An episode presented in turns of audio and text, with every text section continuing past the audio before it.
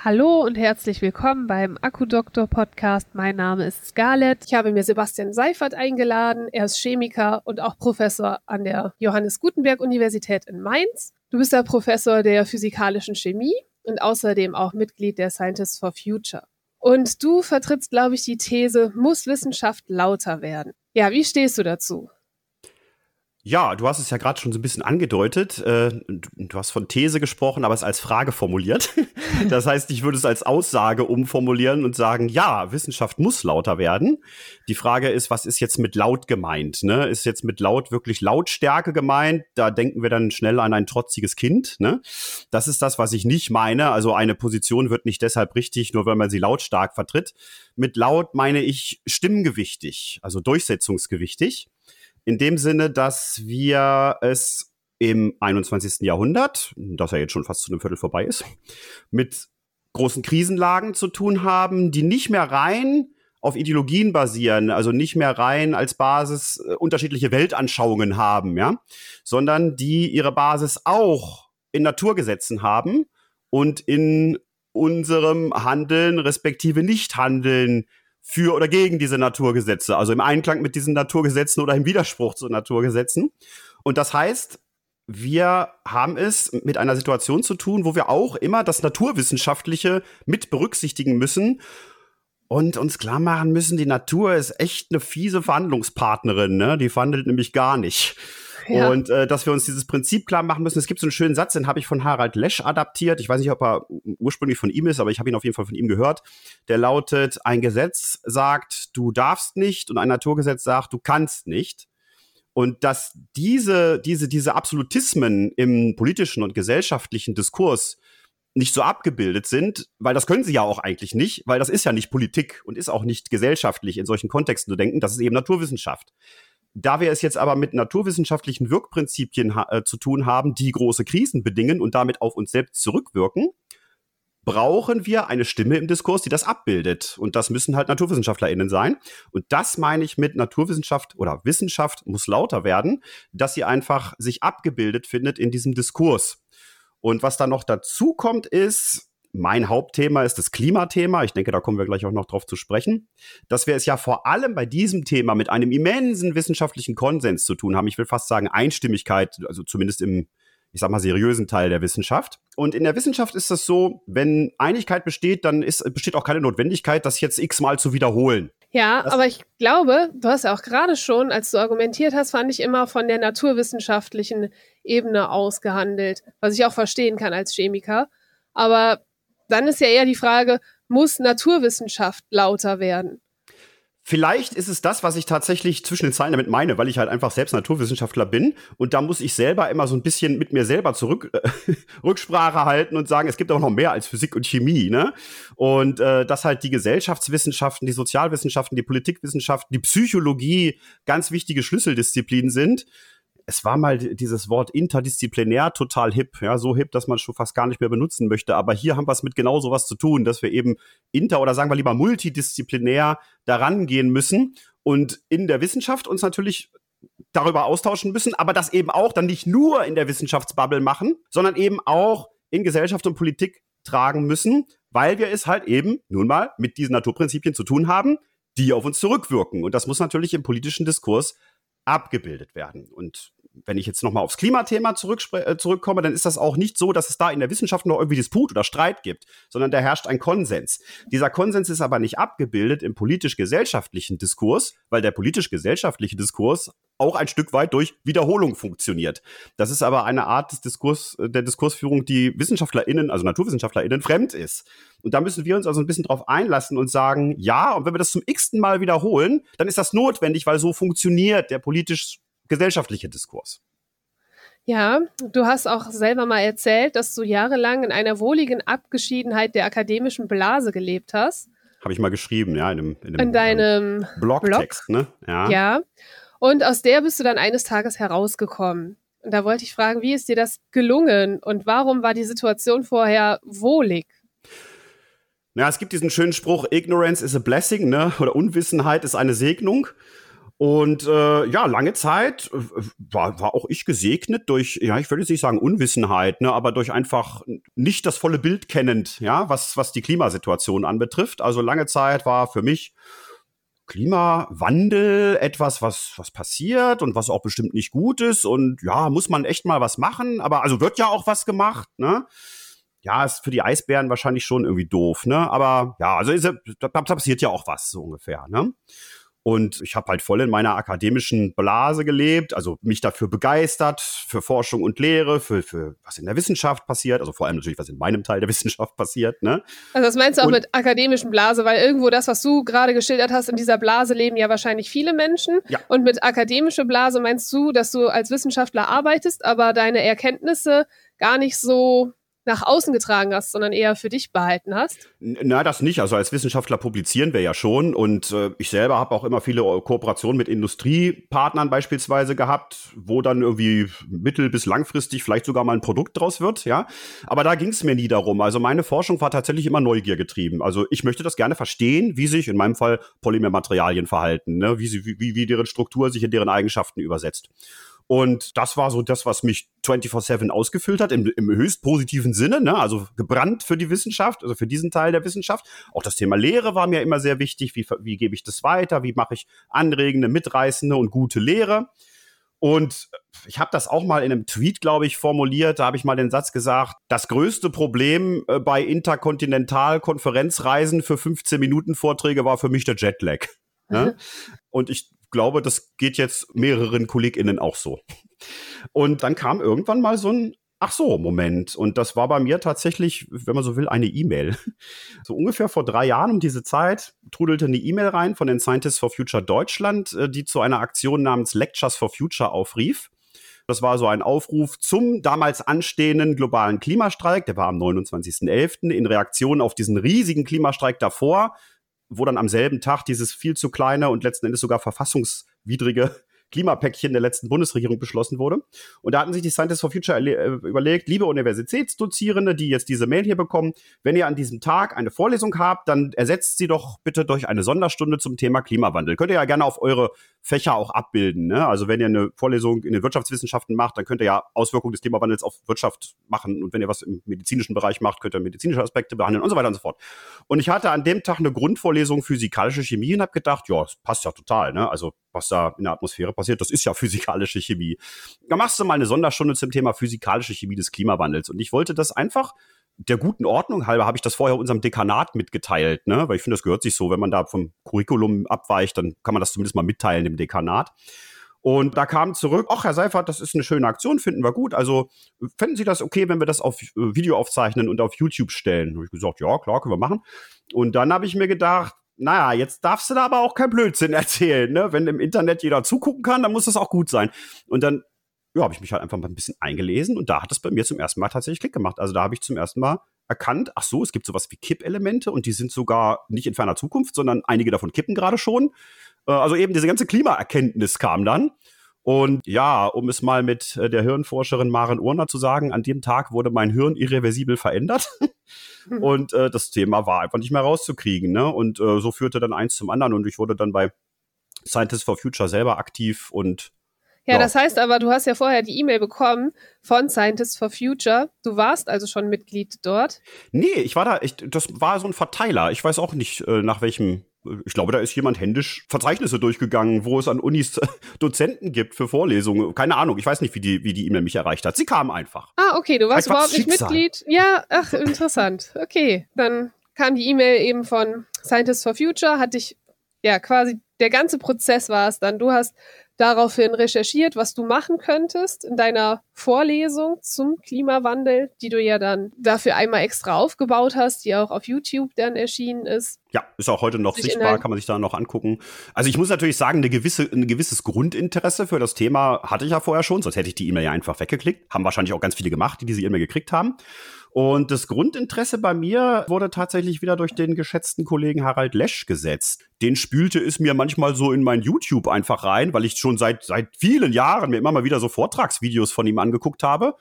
Und irgendwann wurden die immer Klimathemenlastiger und da hatte ich schon so eine gewisse Grundpositionierung sozusagen oder ein Grundinteresse für das Klimathema. Ne? So. Das ist also auch noch zu erwähnen. Ja, also hat Harald Lesch dich in Richtung Klimawandel gebracht vom Interesse her. Ja, ich weiß nicht, ob man es jetzt monokausal irgendwie runterbrechen kann. Er war auf jeden Fall ein wichtiger Akteur dabei, ohne ja. es zu wissen. Und dann ging es halt los. Dann hast du, das wurde ja auf YouTube gesendet und danach hast du dich auch noch weiter in den sozialen Medien präsentiert. Ja. Auf genau, Twitter ja. bist du ja, da hast du sogar 21.350 Follower aktuell. Hast du mal geguckt? Ja, es, es, es ist im freien Fall. Vor ein paar Tagen waren es noch 21.600 oder so weiter.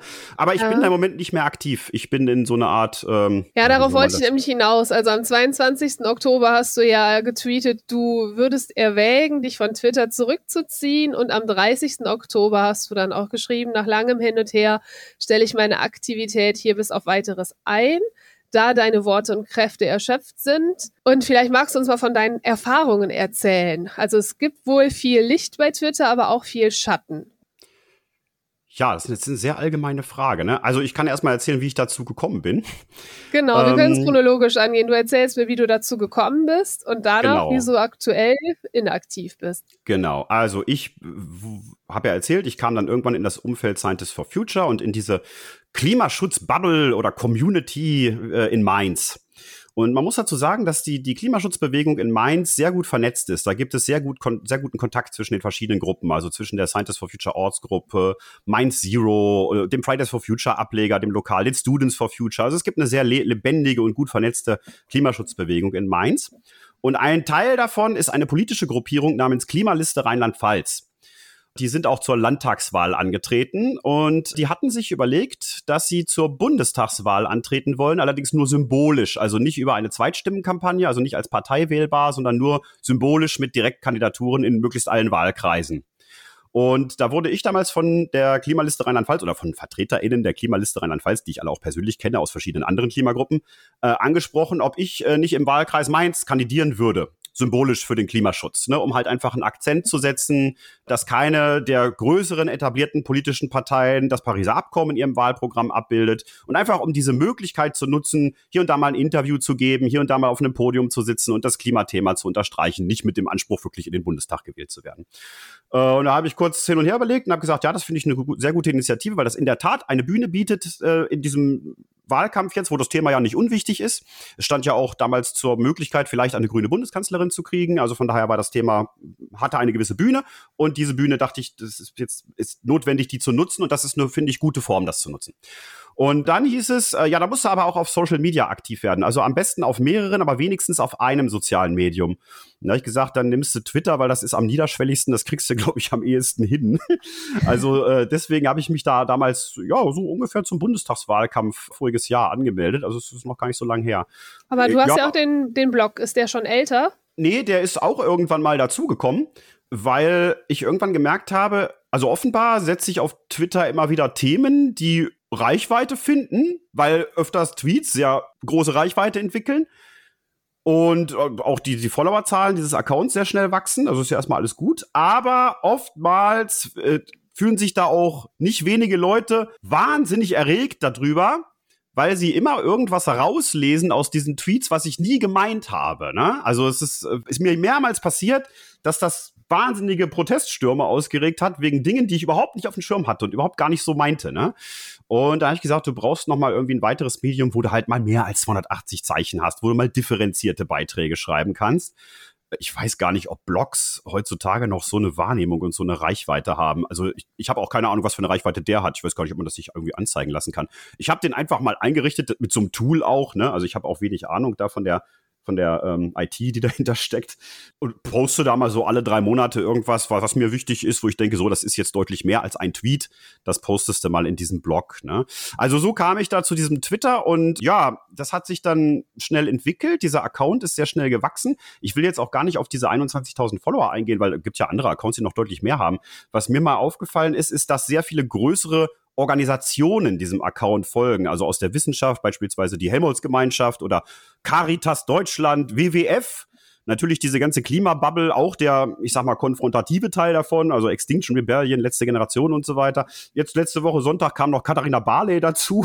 Also da sind schon sehr große Personen und auch Organisationen, die diesem Account folgen. Auch viele Journalisten übers ganze Spektrum von, ich sag mal, Taz bis Welt. Und das bringt natürlich große Reichweite, so über die zweite, dritte Sphäre. Und das bringt, finde ich, auch große Verantwortung. Also so ein Account ist jetzt mehr als ein persönlicher Account, wo man mal so ein paar Anekdoten postet, sondern man, man erreicht dann wirklich sehr viele Menschen dadurch. Also ich habe typischerweise immer so fünfstellige Verbreitungszahlen oder Views ne, von so Tweets gehabt. Ging auch in sechsstellige. Und da finde ich, habe ich, hab ich eine Verantwortung.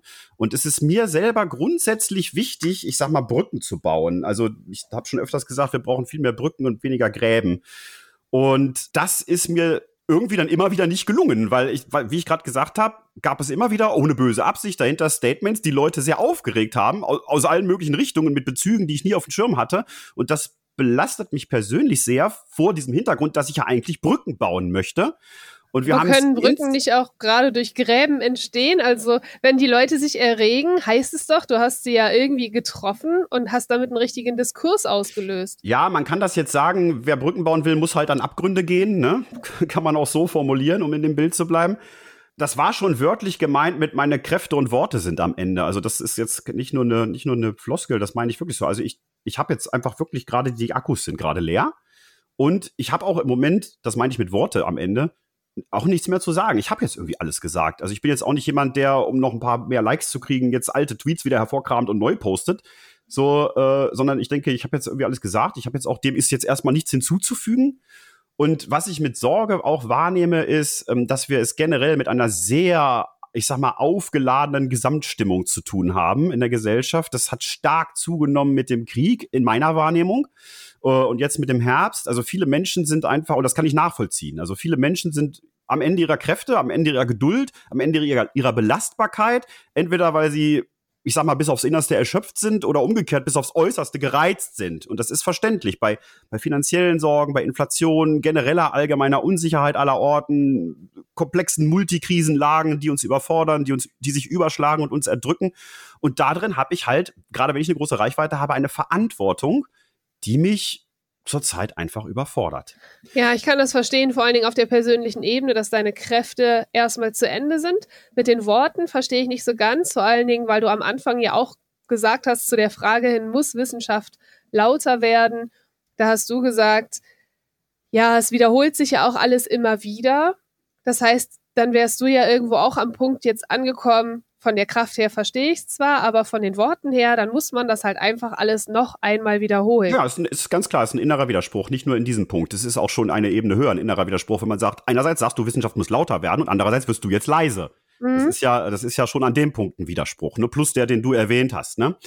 Es ist einerseits dieses mit Kräfte und Worte sind am Ende oder in dem Fall Kräfte sind am Ende. Es kommt aber auch noch ein anderer Punkt mit dazu. Ich habe manchmal so ein bisschen äh, gedacht, dass da so eine gewisse messianische Wahrnehmung ist. Also viele Menschen, glaube ich, denken, ich würde jetzt die Probleme lösen. Ne? Also so denken, da ist einer, der macht gute Statements, der, der, der bringt sich da ein und jetzt muss ich dem nur folgen und dem ganz viele Herzchen geben und dann supporte ich den.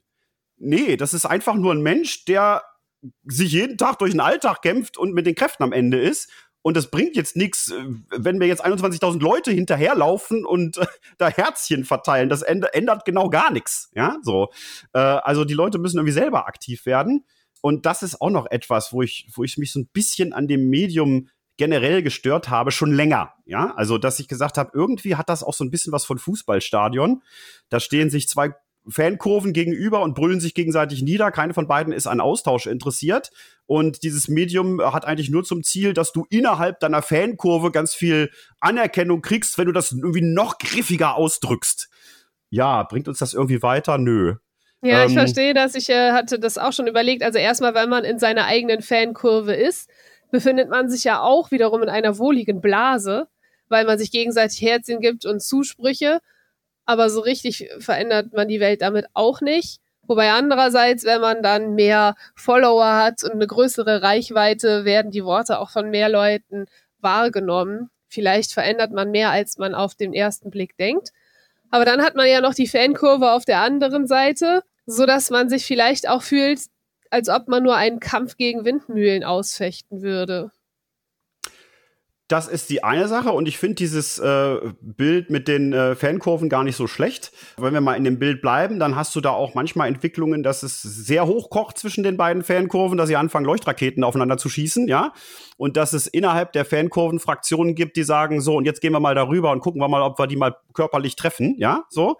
Äh, also sprich eine Eskalation, die stattfinden kann auf beiden Seiten. Und das ist mir absolut, das ist genau das, was ich nicht will. Ich will ja, ich will ja Ausgleich, Brücken bauen, dass wir es irgendwie schaffen, zusammenzukommen weil wir diese großen Probleme, diese großen Krisen, mit denen wir es zu tun haben, die können wir ganz einfach nur gemeinsam lösen. Also das geht nicht durch, durch weitere Polarisationen der Gesellschaft. Wir müssen es irgendwie schaffen, aufeinander zuzugehen. Jetzt kann man immer sagen, ja, aber die anderen wollen das ja gar nicht, was wahrscheinlich sogar stimmt ja, umso mehr müssen wir dann halt den ersten Schritt machen. Ist blöd, ich weiß, aber es geht nicht anders. So, es ist eine gesamtgesellschaftliche Aufgabe.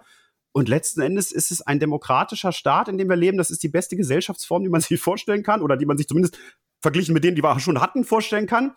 Und da ist so eine Lagerbildung ganz schlecht. Ich habe mal zwei Jahre in den USA gelebt. Das ist so zwölf Jahre her, zu meiner Postdoc-Zeit. Da war ich an der Harvard University, habe ich im Großraum Boston gelebt. Und das ist ja noch ein sehr akademischer, gebildeter, progressiver Raum. Ne? Äh, aber selbst dort habe ich schon mitbekommen, wie das ist, wenn so eine Gesellschaft total gespalten ist. Also wenn so eine Gesellschaft zwei Lager bildet, die nicht mehr in der Lage sind, miteinander zu reden. Eine Anekdote, die ich damals mitbekommen habe, war, es gibt Dating-Portale nur für Republikaner, nur für Demokraten, ne?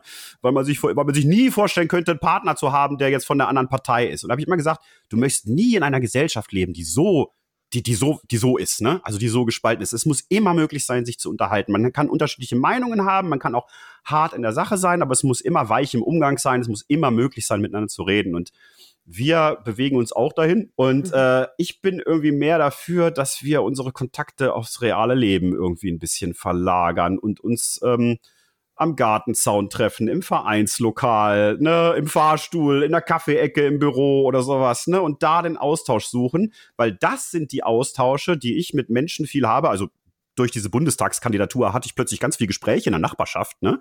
Weil ganz viele Nachbarn gesagt, ich habe dich da auf einem Plakat gesehen, was ist denn das? Erzähl mal. Und da kriegst du wirklich Einsichten außerhalb deiner Bubble mit.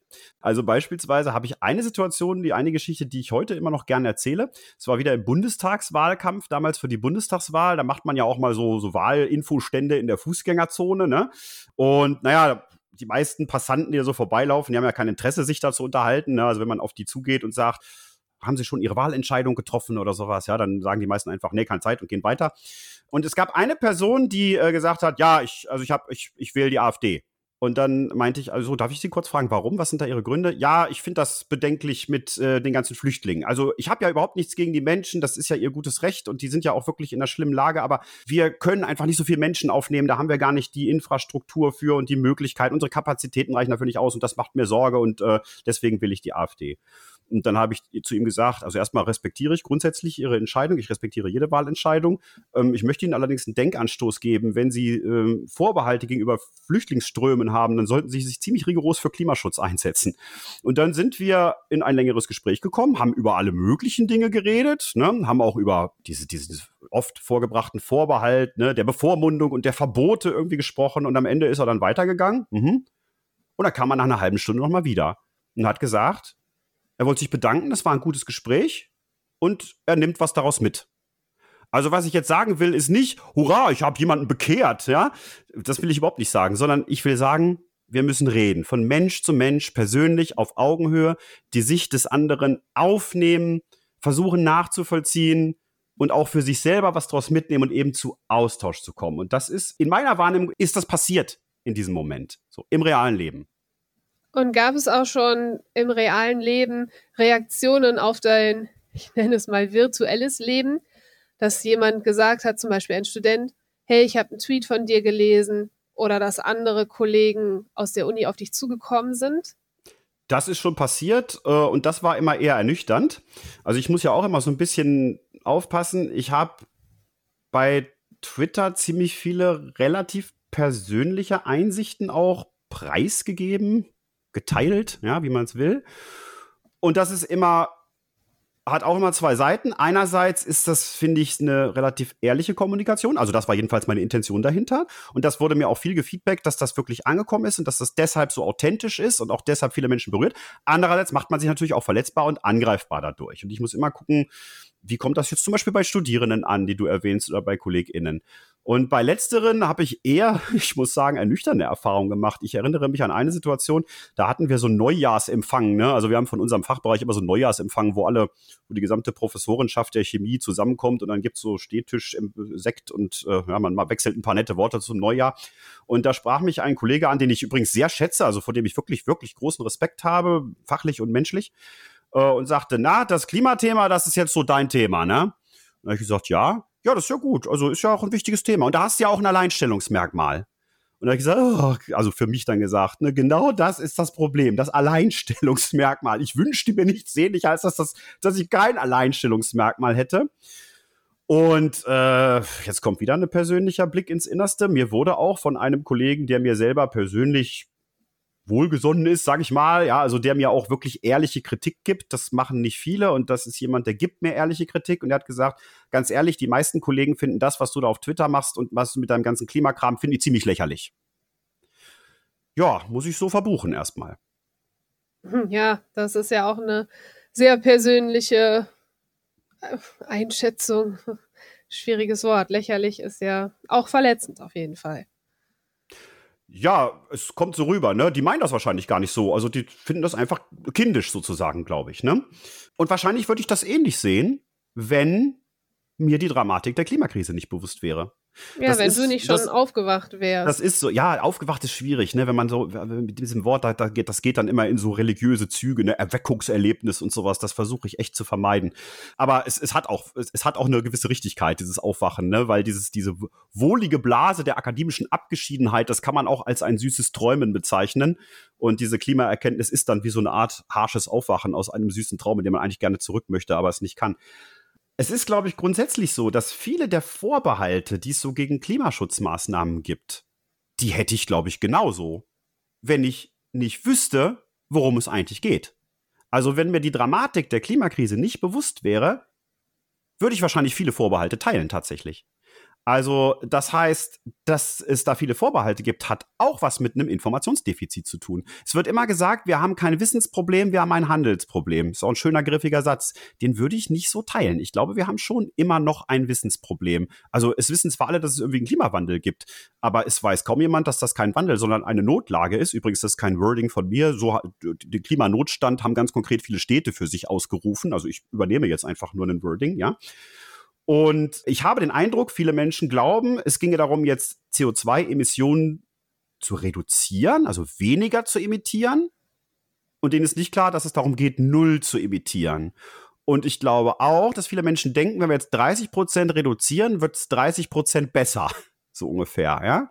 Und dass ihnen nicht klar ist, nein, wir stoppen dann einfach nur eine weitere Verschlimmerung. Da, da herrscht, glaube ich, schon ganz schön viel Wissensdefizit noch. Also dieses, es liegt nicht am Wissen, es liegt am Handeln, das würde ich nicht voll unterschreiben. Und wie setzt du da an mit deiner, mit deinem naturwissenschaftlichen Background? Also ich wollte noch darauf hinaus, dass du ja auch äh, Professor der physikalischen Chemie bist. Mhm. Und ich glaube, dass du im Moment, also ich hatte den Eindruck, dass du auch deine Lehre dahingehend ausrichtest, deine naturwissenschaftlichen Kenntnisse mit dem, mit der Klimakrise, äh, ja, also das, weiß gar nicht, wie ich die Frage formulieren soll. Ja, wahrscheinlich, äh, wie setzt du das in deinem Beruf um, ne? Oder ja. wie siehst du da die Aufgabe der Naturwissenschaft und vielleicht von dir als Naturwissenschaftler, das äh, eben in Forschung und Lehre umzusetzen? Ja, dann stelle ich die Frage. Ich ergänze jetzt einfach mal deine Frage für dich. Ich bin mal so frei. ähm, also genau auf den zwei Ebenen. Also erstmal bin ich dabei, äh, mein gesamtes Forschungsfeld zu transformieren. Also ich erfinde natürlich jetzt nicht meine Forschung neu, aber ich, mir geht es jetzt nicht mehr darum, um das, was ich am Anfang dieses Podcasts gesagt habe, ich will einfach gerne verstehen, wie sich Polymermaterialien verhalten, sondern mir geht es darum, ich will Polymermaterialien entwickeln oder Beiträge zur Entwicklung von Materialien leisten, die uns in der Klimakrise helfen. Und da kann man vor allem äh, in dem Bereich Klimaanpassung viel tun. Ich habe ein Forschungsprojekt, auf das ich sehr, sehr stolz bin, wo es um hydrogelbasierte Lösungen für Meerwasserentsalzung geht, weil dass wir eine Wasserwirtschaft brauchen, eine, die auch Meerwasserentsalzungstechnologien beinhaltet, ist, glaube ich, in diesem Sommer vielen klar geworden. Und wenn nicht, dann wird es in den folgenden Sommern noch vielen klar werden. Und in dem Bereich Lehre, das ist ein bisschen heikel, weil natürlich mein Gebiet physikalische Chemie dieser grundsätzlichen Klimathematik oder auch grundsätzlich dieser Frage, was ist die Aufgabe von Wissenschaft, muss Wissenschaft lauter werden. Ein anderes Statement, was ich ja auch mal gebracht habe, was auch sehr umstritten war, war dieses Statement, Wissenschaft hat im 21. Jahrhundert drei Aufgaben, Forschung, Lehre und Angehen gegen Falschinformation.